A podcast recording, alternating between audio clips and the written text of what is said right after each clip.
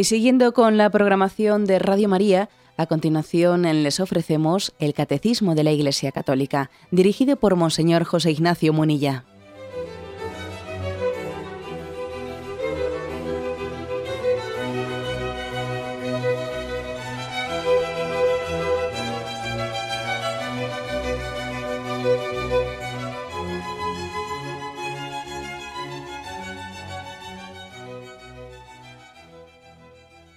Cordial saludo a todos los oyentes de Radio María. Un día más, con la gracia del Señor, proseguimos el comentario del Catecismo de nuestra Madre la Iglesia y entramos en un apartado que tiene como título El bien común. Habíamos concluido ya el apartado em, dentro de la participación en la vida social que decía la autoridad, habiendo explicado un poco cuál es la visión de la doctrina moral cristiana sobre la autoridad, ahora vamos a hablar del bien común un concepto, como, como vais a comprobar, muy arraigado pues, en nuestra tradición, en nuestra tradición católica, y en la reflexión que la Iglesia Católica ha hecho sobre su doctrina, sobre la doctrina social. El punto 1905 es, el, es con el que se abre este apartado ¿eh? del bien común. Conforme a la naturaleza social del hombre, el bien de cada cual está necesariamente relacionado con el bien común. Esto solo puede, este solo puede ser definido con referencia a la persona humana. Aquí hay un texto de un santo padre de los primeros siglos de Bernabé.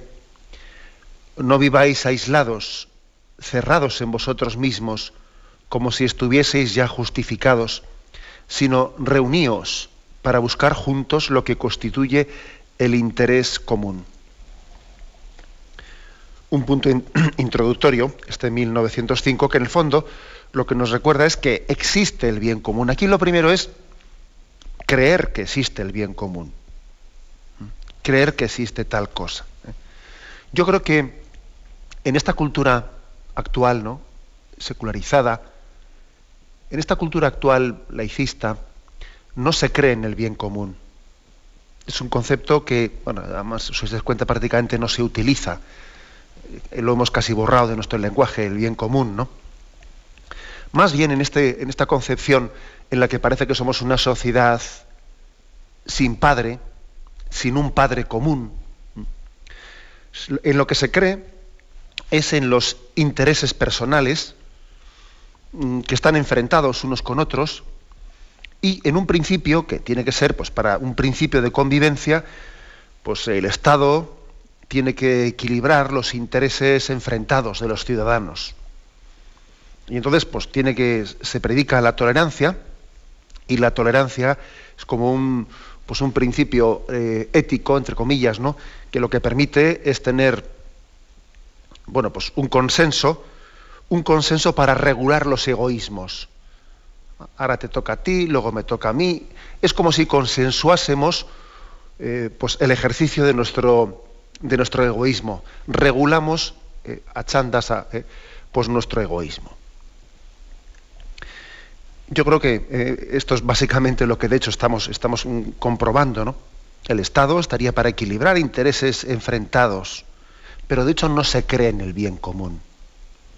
No se cree en que exista un bien común para todos. ¿no? ¿Por qué no se cree en el bien común? Hombre, es bastante lógico, por desgracia es bastante lógico. No se cree en el bien común porque, en el fondo, para creer el bien común hay que entender, hay que creer que el hombre tiene una naturaleza social. Es decir, que, que formamos todos parte de la misma familia, que tenemos un padre común, un padre común del cual todos partimos. ¿no? Claro, si, si partimos de, de esta concepción de que Dios es creador y Dios ha creado este mundo, ¿no? Y nos ha creado a todos nosotros, y ha creado la gran familia humana, ¿no? Con una vocación común, hombre, entonces es normal entender en el bien común.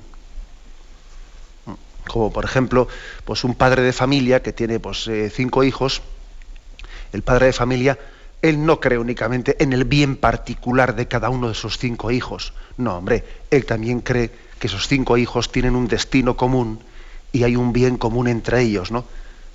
No, se trata de, conjugar cinco bienes particulares y a ver cómo los consensuamos y a ver cómo... Eh, no, no, hay un bien común entre los cinco hermanos. Bueno, pues trasladado esa imagen ¿no? de la familia a la sociedad, nosotros creemos, mm, creemos que hay un bien común, que hay una naturaleza humana común compartida. Y lo que es verdad para mí, pues no puede ser mentira para el otro. Por supuesto que ya sabemos que, pues que tenemos que también que respetar, eh, lo sabemos de sobra, ¿no? Nosotros proponemos, no imponemos nada a nadie. La doctrina cristiana nunca se ha, se ha explicado a sí misma como una verdad que debe de ser impuesta. El Señor nos enseñó a tocar respetuosamente la puerta del corazón de los demás, ¿no? La verdad cristiana se propone, no se impone, pero somos conscientes de que si tenemos una naturaleza común, tiene que existir un bien común. Lo que no puede ser es que lo que sea verdad sea mentira al mismo tiempo. ¿No? Pues a uno de los dos estará equivocado. Tiene que existir un bien común objetivo. No me lo fabrico yo a mi medida, puesto que formamos parte ¿no? de, una, de una única familia, con un destino, con un origen y con un destino común. Ese, ese bien común existe aunque nos cueste a veces encontrarlo. ¿no? Aquí lo primero, lo principal en este primer punto es creer en su existencia. Es que si uno renuncia a la existencia del bien común, bueno, pues entonces ya sabemos lo que nos toca. No queda más remedio que eh, pues intentar, para que esto no se convierta en la ley de la selva, pues intentar pues tener una buena policía y, intentar tener pues unas leyes que lo que hagan sea regular nuestros egoísmos. Y a poco más se podría aspirar ya a regular nuestros egoísmos y a que no nos mordamos unos a otros, ¿no? Pero vamos, poco más. Sin embargo, nosotros sí creemos en el bien común, porque tenemos un Padre común, una naturaleza humana común, que tiene una dimensión social ¿no? bien, bien definida y bien, y bien importante. Bueno, pues este es el punto de partida. Punto de partida que tiene que tiene muchas aplicaciones eh, concretas, muchas aplicaciones concretas. Aquí dice, el bien de cada cual está necesariamente relacionado con el bien común, dice aquí. Ah, pues fíjate, o sea, mi bien, mi bien no puedo yo pensarlo al margen del bien común. De la misma manera que el bien común tampoco puedo pensarlo al margen del bien de la persona. Esto es algo que tiene mucha actualidad, ¿eh? mucha actualidad.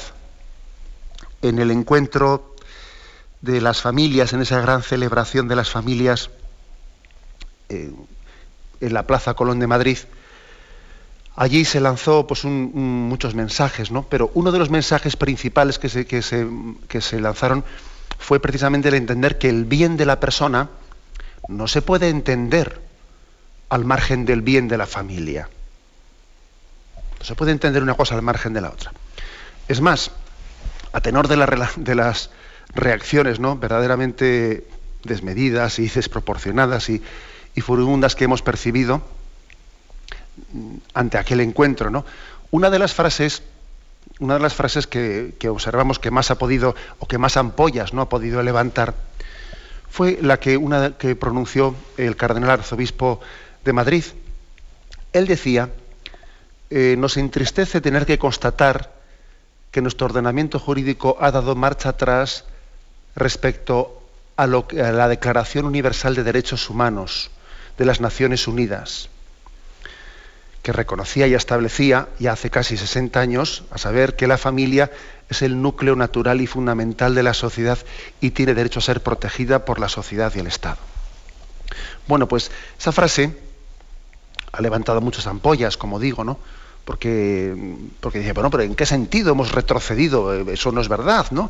Eh, nosotros estamos siempre defendiendo los derechos fundamentales de la persona. Pero, ojo, una, aportación importante que hace la Iglesia ¿no? y que hizo la Iglesia en ese encuentro de las familias, es decir, no se pueden, o sea, sería falso entender la defensa de los derechos de la persona al margen, al margen de los derechos de la, de la familia. Sería un reduccionismo entender que los derechos humanos tengan que ser interpretados a los individuos exclusivamente. No, no, existen. Los derechos humanos no, pueden ser vividos exclusivamente en el individuo, es que el individuo vive en la familia. Y si no se tutela la familia, pues no se tutela el individuo. ¿De qué le sirve a un individuo él, aislado, ser titular de unos derechos si vive en la más radical de las pobrezas, que es la soledad, y no es amado en la familia? A ver, ¿de qué me sirve a mí individualmente ser titular de derechos? Pues es que me sirven de muy poco sin la familia, sin la familia, pues el individuo no tiene hogar, no tiene casa. Mis derechos es como si no existiesen. ¿A mí de qué me sirve ser titular de derechos si, si no vivo en un entorno estable de amor? A ver, ¿de qué me sirve? ¿Eh? Bueno, pues creo que esto es algo muy importante, ¿eh? porque el Santo Padre, eh, también en su mensaje con motivo de la Jornada Mundial de la Paz, insistía en esto, que los derechos de la persona, a que los expresemos como derechos del individuo, tienen una dimensión fundamental que se haya expresada en la familia. Es una expresión innata y vital. Están insertados en la familia, tiene una dimensión social esos derechos.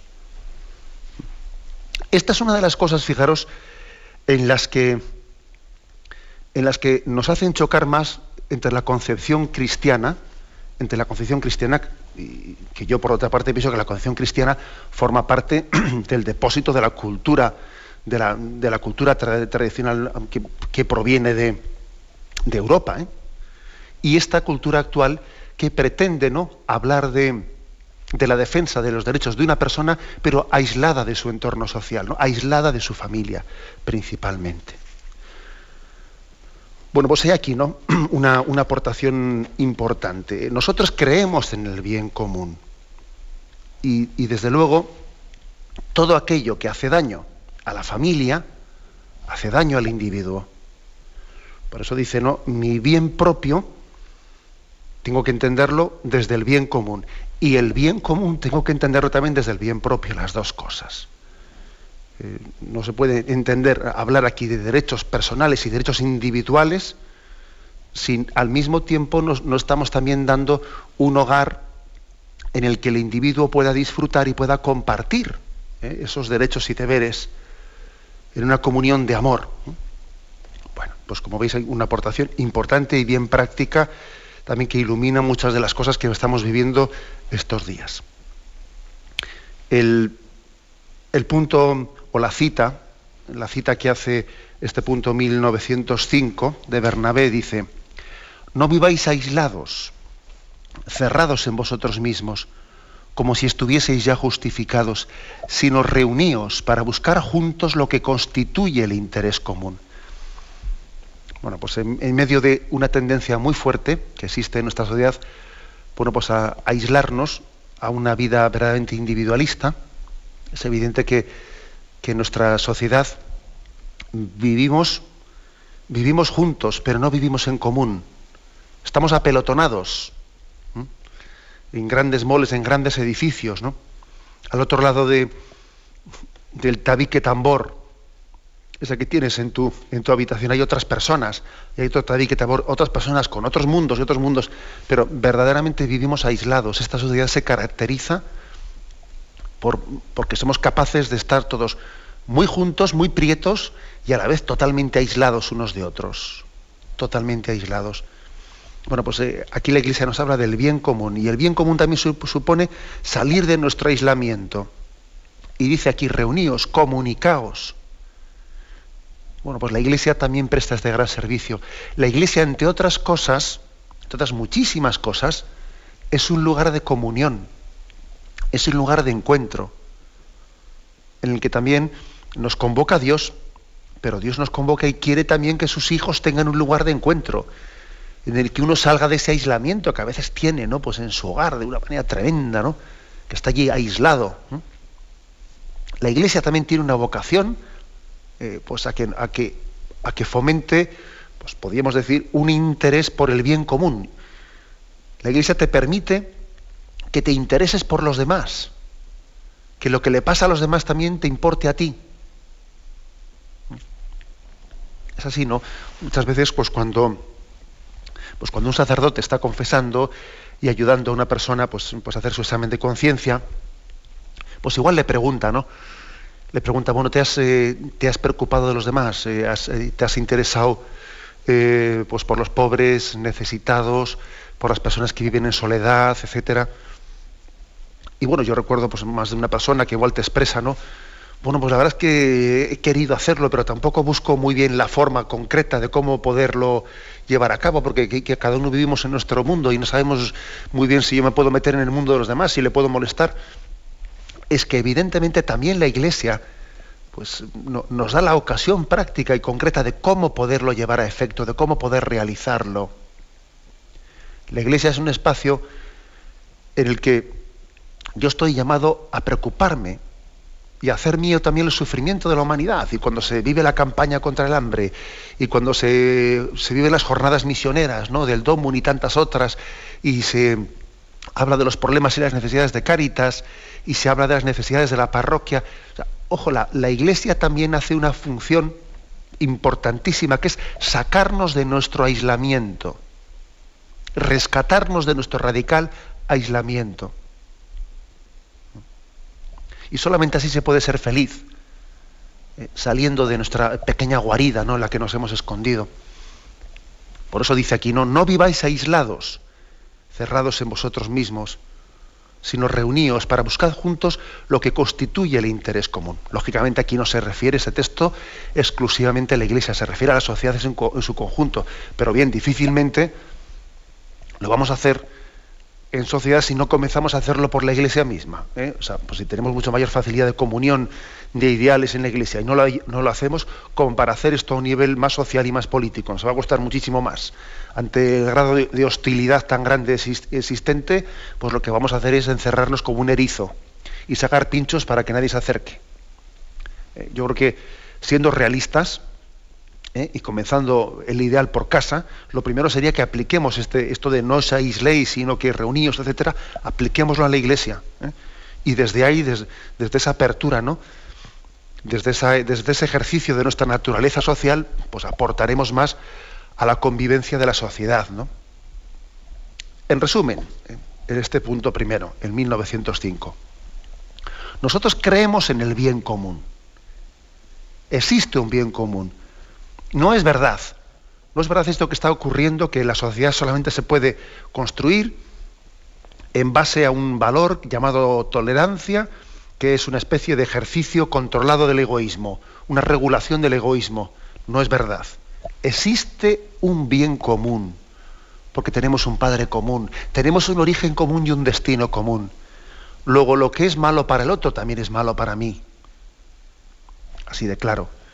Y lo que no puede ser es que su mal sea mi bien y mi bien sea su mal. No puede ser, eso no puede ser.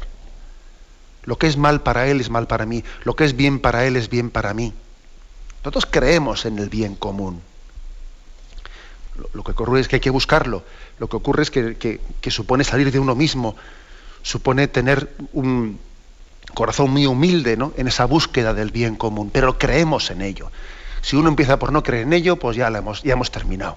¿Eh? ya pues esto ya es la ley de la selva. Hacemos pues una afirmación de este principio importante y que ahora iremos eh, desarrollando. Tenemos un momento de reflexión.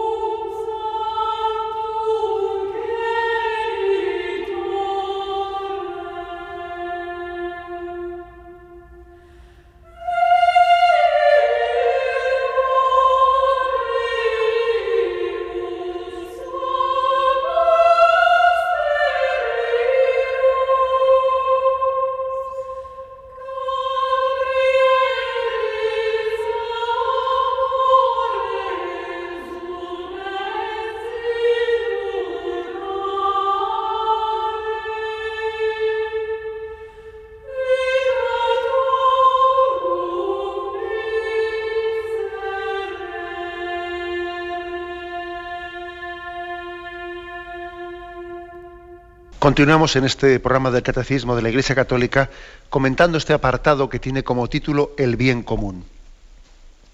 El primer punto, el 1905, hablaba de su existencia. ¿no? El punto 1906 continúa desarrollándolo. Por bien común es preciso entender el conjunto de aquellas condiciones de la vida social que permiten a los grupos y a cada uno de sus miembros conseguir más plena y fácilmente su propia perfección. Bueno, lo dejamos aquí y luego, continuaremos un poco más. ¿eh? Es una definición de qué es el bien común. Se ha tomado además de, de, pues, una constitución del Concilio Vaticano II, de la Gaudium et Spes. ¿eh? El conjunto, bien común, ¿no?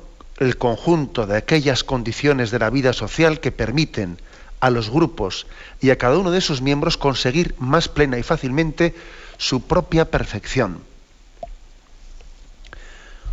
Las condiciones, es decir, el conjunto de condiciones de vida social que nos permiten a cada uno de nosotros dar lo mejor de nosotros mismos, ¿no? alcanzar la perfección. Pues esto es muy importante, fijaros, aquí eh, volvemos un poco a, a lo que decíamos antes, de que se trata de creer, de creer en que el hombre está llamado a una perfección. El bien común no es, como alguno podría suponer, ¿no? Como de hecho ocurre. A ver, vamos a intentar hacer un paraguas, un paraguas debajo del cual quepa todo el mundo, ¿no? Aunque sea contradictorio, no importa. El caso es que hacemos un paraguas ahí y en ese paraguas intentamos que entre todo. Y luego tolerancia. No importa que estemos diciendo la verdad y la mentira al mismo tiempo. El caso es, eh, el caso es bueno salir del paso. ¿no? Eso sería un error. Eso no es creer en el bien común. Eso no es creer en el bien común. Eso es, de alguna manera, la escapatoria a la que uno recurre cuando no cree en el bien común. Claro, y lo que ocurre ahí es que, que está haciendo una de dos, claro, con, ese, con esa teoría del paraguas, una de dos, ¿no? O uno ahí va acumulando pues bajo ese paraguas, ¿no? situaciones totalmente contradictorias, ¿no? que al final eh, lo que van a hacer es estallar, como una bomba que se está ahí, eh, que se está de alguna manera incubando, y como no hay nada común, verdaderamente común, porque todo es contradictorio, pues claro, algún día estallará.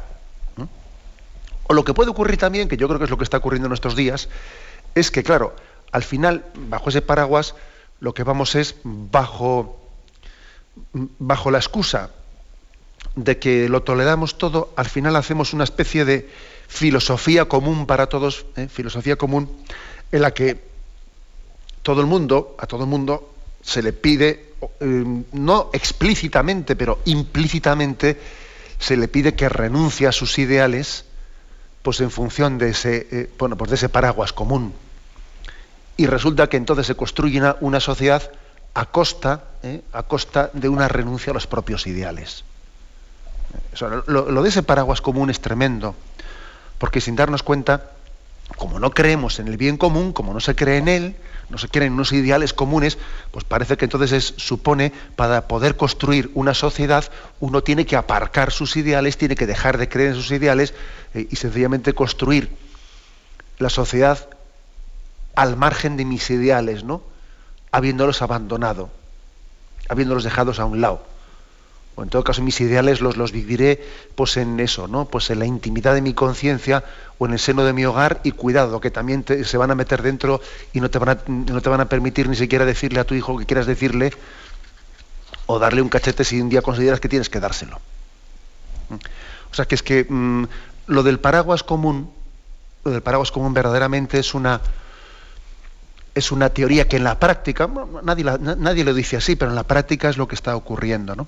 ¿Por qué? Pues porque no creemos en esto que dice este punto, ¿no?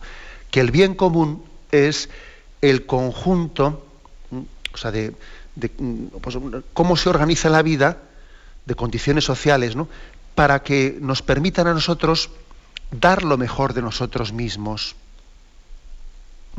¿Cómo organizar la sociedad para que tú crezcas en perfección? No se trata de cómo organizar la sociedad para que cada uno haga lo que le dé la gana. No se trata de organizar la sociedad para que todas las peticiones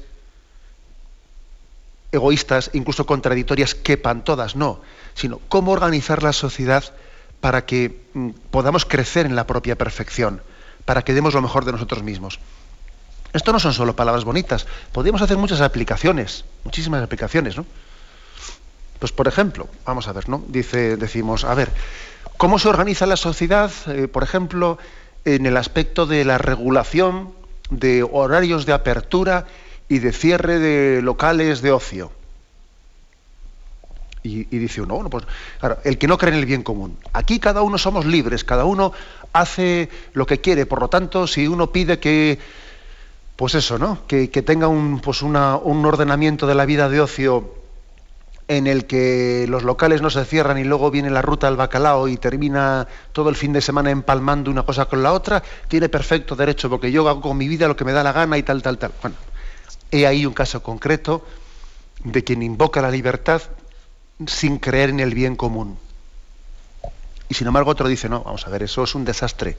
Si hacemos, un, si hacemos un, una apertura incontrolada ¿no? pues de los locales de ocio, en el que lógicamente los empresarios, como van a buscar dinero, lo que van a estar siempre ofreciendo es mm, una apertura más descontrolada para que la gente gaste más dinero y como una cosa es de la pescadilla que se muerde la cola, eh, ellos dirán es que a mí me lo piden, los otros dirán, los otros como se sienten incitados lo hacen y se va eh, retroalimentando, ¿no? Esa cultura del ocio descontrolado y al final ¿qué es lo que ocurre? Bueno, lo que ocurre es que un gobernante que crea en el bien común dirá, no señor, yo voy a regular esto, estos locales lo vamos a cerrar a una hora prudente porque ese tipo de diversión descontrola la vida familiar deshace, desordena la vida familiar y lo que no es bueno para la familia no es bueno para el individuo. Y lo que no es bueno para el individuo no es bueno para la familia. Con lo cual, yo buscando el bien común, y como yo creo que el bien común es buscar las condiciones de vida social que permitan la propia perfección de la persona y permitan el crecimiento y el desarrollo de la persona, y una persona necesita una vida familiar para eso, pues entonces vamos a regular esto, pun y pun y pun.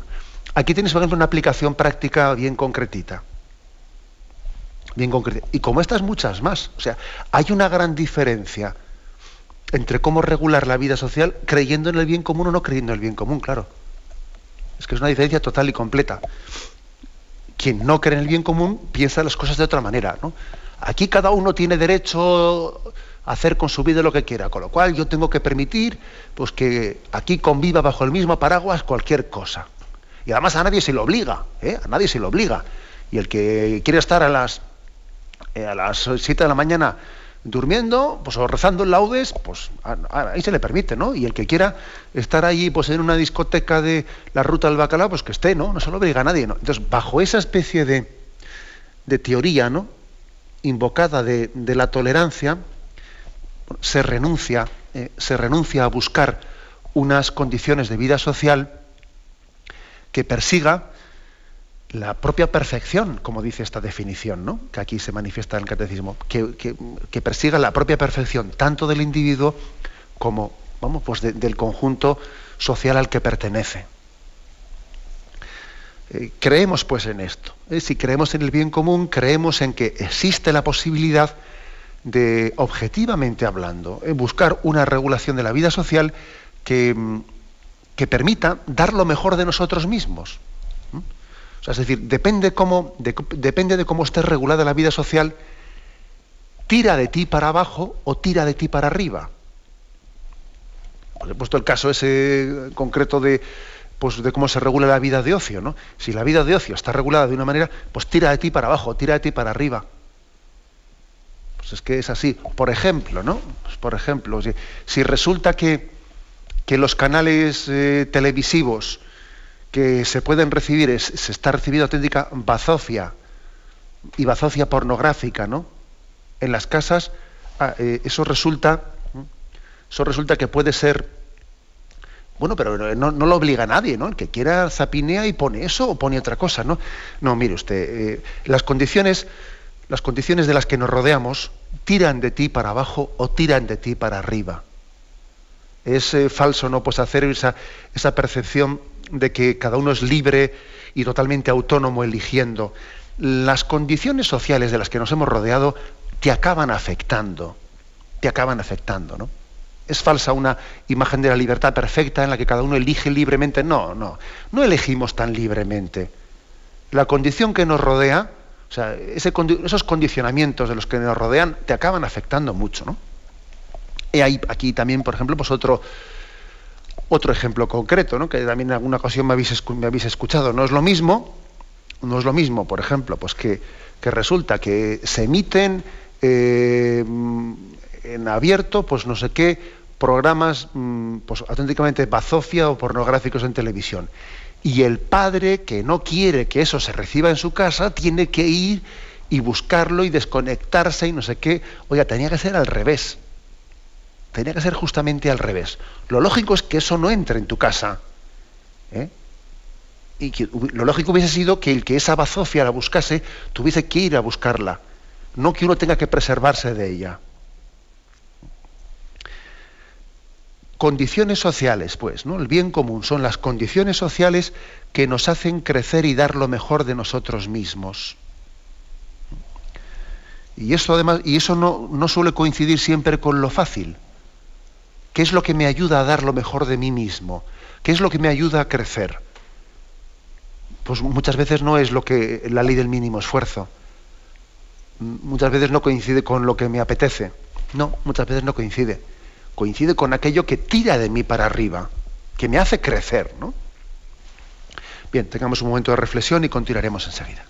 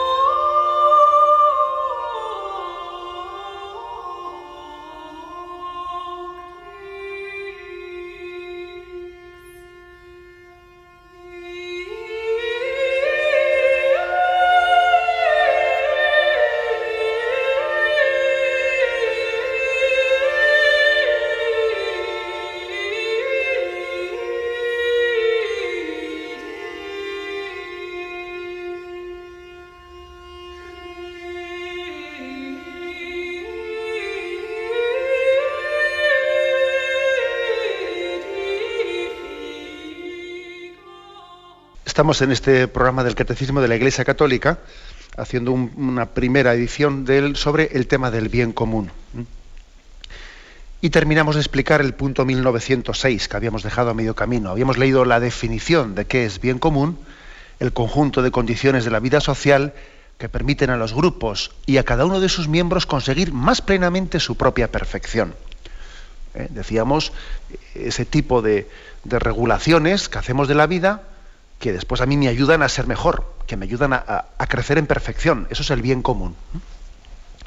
Y luego continúa, ¿no?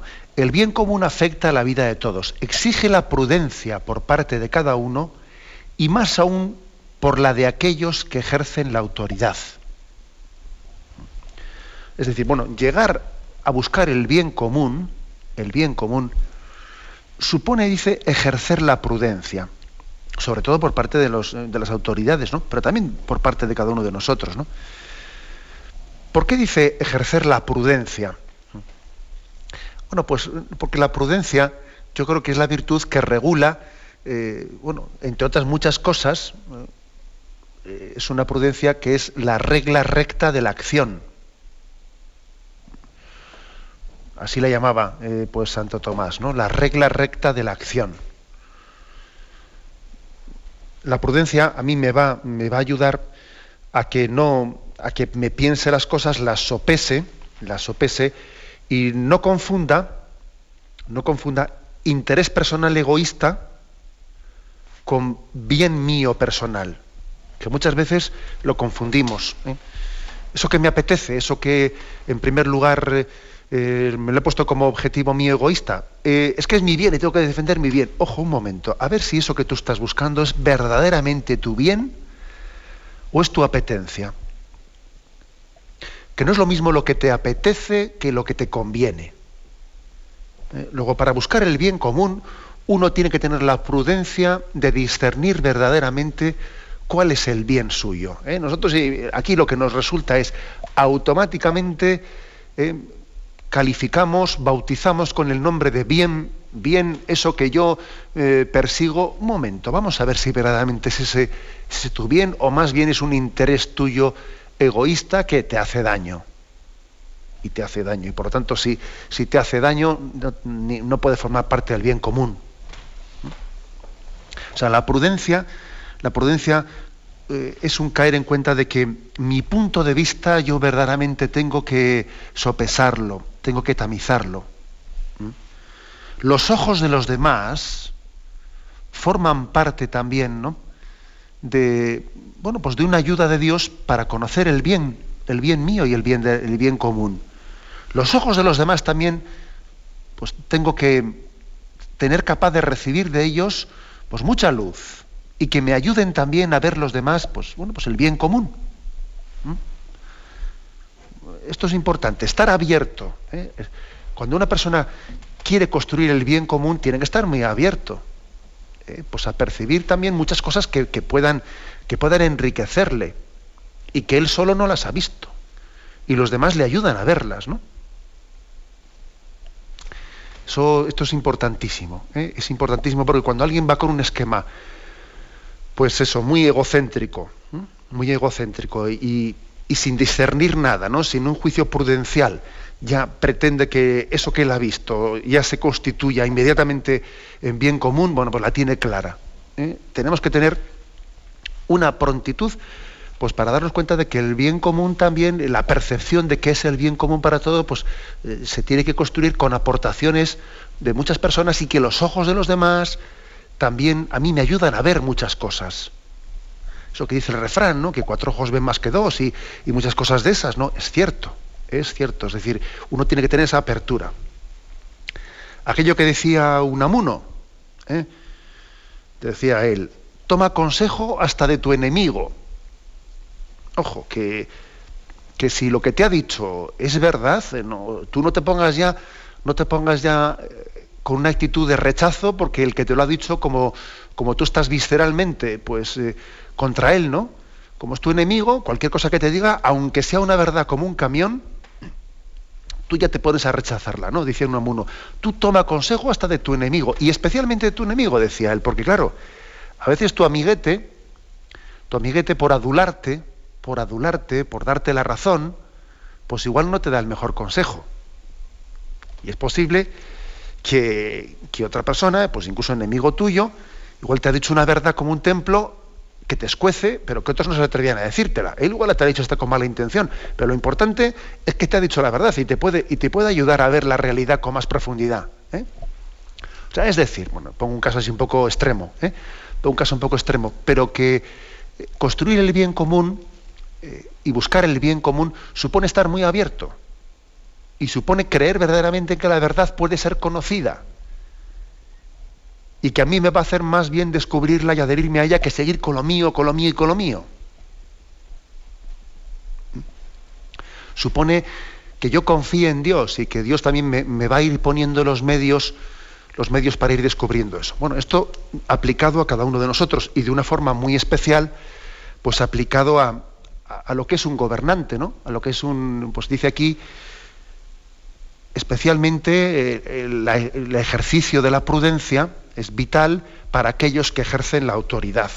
Claro, pues, eh, el que ejerce la autoridad, pues evidentemente él tiene que, estar ejerciendo la prudencia mm, porque tendrá que pedir muchos mm, eh, consejos, tendrá que pedir muchos informes y luego tendrá también que mm, verdaderamente sopesarlos y creer también, creer en que las cosas, aunque él pueda recibir eh, informaciones eh, entre, esos, consejos que ha pedido, ¿no? entre esos informes que ha pedido, es posible que le den informes contradictorios y un informe le diga que le pidió a una persona le diga A y otro le diga B, que es lo contrario de A.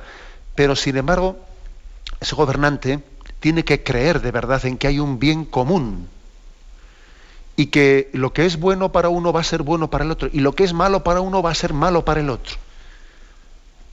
Y tiene que pedir, por cierto, ¿no? siendo, siendo un, gobernante cristiano, tiene que pedir luz al Espíritu Santo para buscar también, ¿no? Pues a partir de, de, que él se ha intentado informar, se ha intentado aconsejar, se ha dejado también interpelar y corregir y estar abierto también a, eh, pues a muchas correcciones que pues, se le puedan recibir, o quejas, ¿no? O quejas, etcétera. ¿eh? Y ver todo eso cómo se integra en un bien común. Y si verdaderamente es el bien común lo que estamos buscando, aunque alguno le escueza, le hará bien. Bien común es ese que, aunque alguno nos pueda escocer, en el fondo te hace bien. Sería una definición casera, si me permitís, pero aunque sea definición casera, yo creo que es ajustada. Lo contrario, lo contrario cuando no es bien común, pues es que eso, eso mm, me escuece y no me hace bien. Porque claro, no, no, ha buscado ese bien común. Creemos pues en ello, ¿eh? creemos pues en ello, iremos, eh, aquí como veis el punto 1906 termina diciendo, el bien común comporta tres elementos esenciales, que son el respeto a la persona, el bienestar social y el desarrollo del grupo mismo. ¿eh? y también la búsqueda de la estabilidad y de la paz. Bueno, pues eso lo iremos desarrollando en los próximos días. Ahora nos quedamos en esos dos puntos primeros, en 1905 y 1906, que han explicado la existencia del bien común, lo han definido, eh, lo han definido y también pues, han hecho un llamamiento a que, a que con nuestro ejercicio de la prudencia pues, lo busquemos y nos ejercitemos en desarrollarlo. ¿eh? Me despido con la bendición de Dios Todopoderoso. Padre, Hijo y Espíritu Santo, descienda sobre vosotros. Alabado sea Jesucristo.